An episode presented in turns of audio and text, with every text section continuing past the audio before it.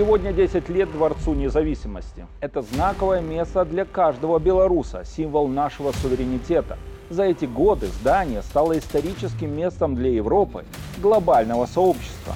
Именно здесь наш президент призывал к миру, представлял мирные инициативы и предупреждал западных политиков о последствиях любых военных конфликтов.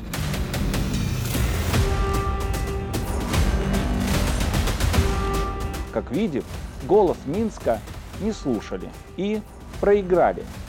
Это политстендап с Алексеем Авдониным. Здравствуйте.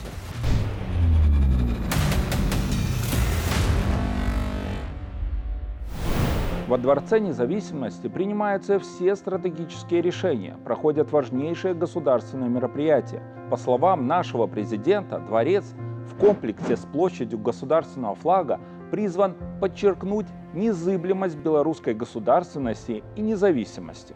Под сводом дворца за 10 лет состоялось множество переговоров на высшем уровне, совещаний по важнейшим вопросам внутренней и внешней политики, встречи главы государства с представителями белорусских и мировых СМИ. 24 октября 2013 года было проведено заседание Высшего Евразийского экономического совета на уровне глав государств, а 25 октября заседание Советов глав государств СНГ. В феврале 2015 года во Дворце независимости прошел исторический судьбоносный саммит Нормандской четверки – 15-часовые переговоры президентов Украины, Франции, России и канцлера Германии по урегулированию кризиса на востоке Украины. По итогам было подписано второе Минское соглашение. Как видим, Дворец независимости за эти годы стал эпицентром активной общественно-политической жизни, символом интеграционных и миротворческих усилий Беларуси на международной арене. Наш президент всегда призывал к миру как единственному пути для добрососедства, развития и повышения благополучия граждан. Вот и 6 октября Александр Лукашенко, посещая учебный узел сопротивления Министерства обороны в Брестской области, четко заявил, что мы не хотим, чтобы поляки считали нас чужими людьми, врагами. Мы никогда не ставили своей целью даже не воевать, обострять с поляками отношения. Я абсолютно интернациональный человек. Мы, и я не хочу, чтобы поляки думали, что вот Лукашенко там враг Польши. Они же так э, преподносят это народу. А что такое Лукашенко? Лукашенко же президент Беларуси. Значит, белорусы такие. Я хочу, чтобы поляки знали, что здесь происходит. Именно по этой причине Беларусь вела безвизовый режим для западных соседей.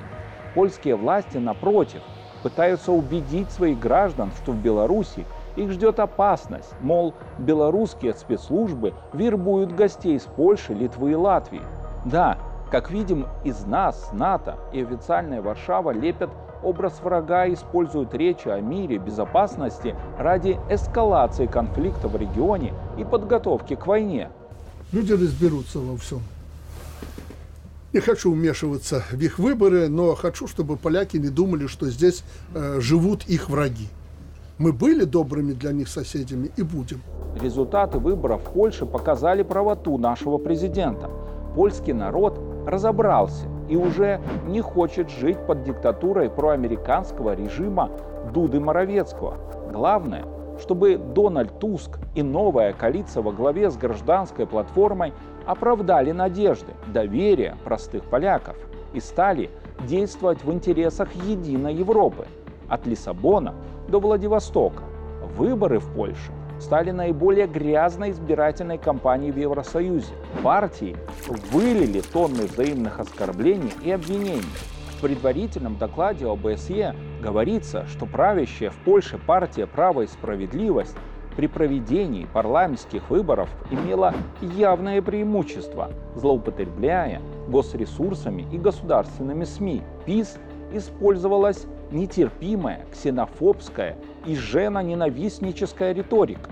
В нарушении норм международного права Варшава отказала во въезде в Польшу белорусскому депутату Денису Карасю в составе наблюдательной миссии парламентской ассамблеи ОБСЕ за выборами. А помните, как в ноябре 20-го ОБСЕ рекомендовала Минску отменить результаты выборов и назначить перевыборы.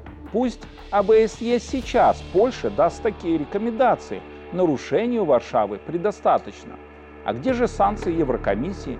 Ведь почти 97% поляков на референдуме отказались поддержать инициативу европейской бюрократии по приемке в Польшу тысяч нелегальных мигрантов с Ближнего Востока и Африки в рамках механизма принудительного переселения. Но у нас нет иллюзий. Ни ОБСЕ, ни Еврокомиссия ничего не сделают Дуде, Моровецкому и Качинскому, так как за ними стоит Вашингтонский обком – Ладно, оставим их, пусть варятся в своем соку, лишь бы нас не трогали и не бряцали оружием на границе. Для нас, бывших республик Советского Союза, самим важно обеспечить единство, взаимопонимание и поддержку.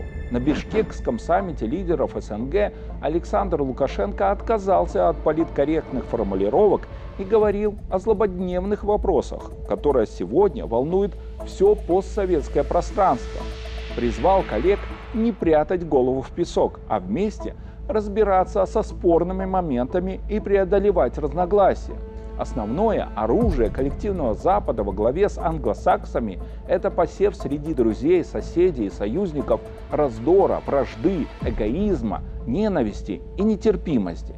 Все как в старой ирландской пословице. Если два соседа дерутся, значит накануне одного из них ночевал англичанин. Наш президент верен себе и четко определяет, настало время серьезной консолидации в рамках Содружества. Лукашенко напомнил, что главной целью создания Содружества было не допустить разрыва связи после развала Советского Союза. Это не устраивало и сегодня не устраивает наших конкурентов, Запад, который по сей день не оставляет попыток расшатать нас, ослабить и подчинить своим интересам. Сначала вышла из нашего объединения Грузия. Де-факто с нами нет Украины. Большие вопросы по Молдове. Не всегда по-партнерски ведет себя и, к сожалению, Армения. За этим нельзя спокойно наблюдать со стороны, иначе нас просто порвут на части. И пострадают прежде всего простые люди, народы наших стран. Все застарелые конфликты, которые нам подбросили в свое время – неизбежно выходят наружу с очень печальными последствиями. Сейчас не просто наметилась тенденция к развязке этих конфликтов, но некоторые из них успешно преодолены.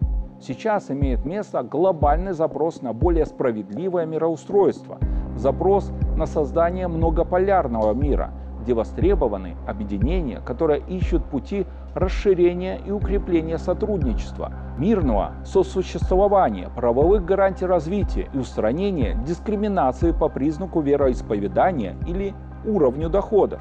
СНГ как раз и является одним из таких объединений, которые совместно с ШОС, БРИКС защищают суверенные государства от разрушения со стороны НАТО во главе с флебустьерами-англосаксами. Мир меняется и меняется стремительно.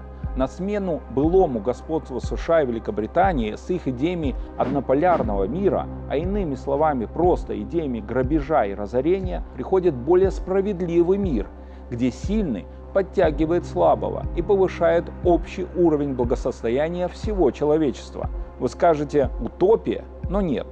Третий форум «Один пояс, один путь» в Пекине стал своего рода новой Ялтинской конференцией, где тысячелетние цивилизации Китая и России определяли новый формат мироустройства. В нем англосаксы должны быть изолированы и локализованы, как преступники в тюрьме для исключения их крайне негативного, агрессивного влияния на все человечество. Иначе неизбежно установление новой Римской империи, где нет места национальным свободам и суверенитету народов. Да и в целом нет места государствам в привычном для нас с вами виде. Будут только неополисы. Людей сгонят в крупные города-государства и будут неофеодальные образования, когда оккупированная территория управляется через шутов под контролем прокураторов из западных спецслужб. Все это мы уже наблюдаем в Украине, Польше и странах Балтии.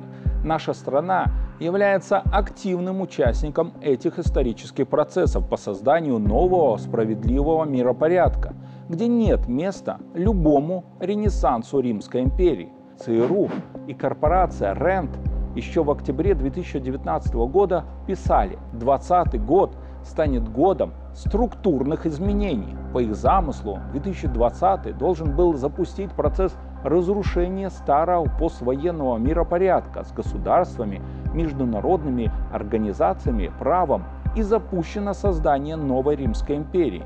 В 2020 году мы, белорусы, наша Беларусь, фактически выступили форпостом, цитаделью по защите традиционного мира и ценностей. Тогда мы первыми приняли исторический удар в глобальном противостоянии коллективного Запада и Востока. Но будет не все ясно, если говорить исключительно о геополитической борьбе.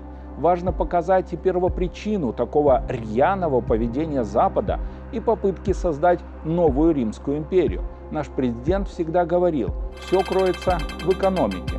Почему США и Великобритании так важно задавить экономически Китай, Россию, Беларусь, отрезав нас от Европы, насадив в регионах войны и бедствия? Ответ кроется в четком понимании корпоративными элитами природы богатства компаний, государств и наций. В условиях избытка товаров, кризиса, перепроизводства побеждает только та сторона, которая сможет уничтожить конкурентов, захватить рынки, обеспечить приток денег потребителей.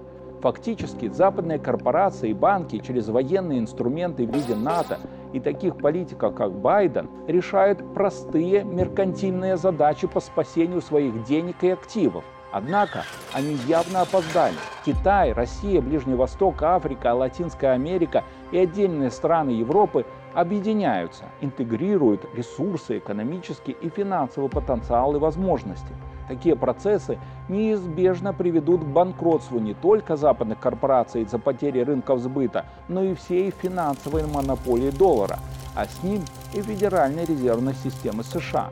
Недавно платежная система SWIFT сообщила, что юань впервые стал второй главной валютой в торговых расчетах через SWIFT в мире. Дальше для доллара будет еще сложнее – Появление наднациональной валюты в системе БРИКС приведет к неминуемой потере долларом статуса главной мировой валюты. Отцы американской идеологии прекрасно это понимают. Еще в 2022 году неправительственная политическая организация Центр национальных интересов США во главе с Дмитрием Саймсом указывала, пока доллар уважают, Вашингтон может брать в долг у других стран под нулевой процент – но как только доллар перестанет быть резервной валютой, процентные ставки начнут расти. При этом в докладе слово «уважают» взято в кавычки. «Уважают» значит «боятся». Вот США и пытаются пугать всех. События на Украине, противостояние на Ближнем Востоке – все это попытка всех запугать, подогнав авианосцы к сектору газа. А еще показать глобальным инвесторам, что доллару и долговым бумагам правительства США следует по-прежнему доверять. Отсюда и последнее заявление министра финансов бывшей главы ФРС Дженнет Йеллен о том, что США смогут одновременно вести две войны в Украине и на Ближнем Востоке. К этому следует добавить последний доклад Конгресса США и посылы Байдена о самой могущественной стране в истории человечества, которая может вести две ядерные войны с Китаем и Россией. Китай, Россия и Беларусь понимают эти маневры. Воевать сразу и с Россией, и с Китаем чушь, конечно. Не думаю, что это, что это все это по-серьезному. Так друг друга пугают, по-моему. То есть... Как видим, США, безусловно, сложно смириться с новым статусом и потерей позиции гегемона. Англосаксов ставят на место и локализуют. Это вызывает у них крайние формы агрессии и реакции в виде новых конфликтов. Но исторические процессы не остановить, и мы с вами на правильной стороне истории. Меня зовут Алексей Авдонин. Это был политический стендап на ОНТ.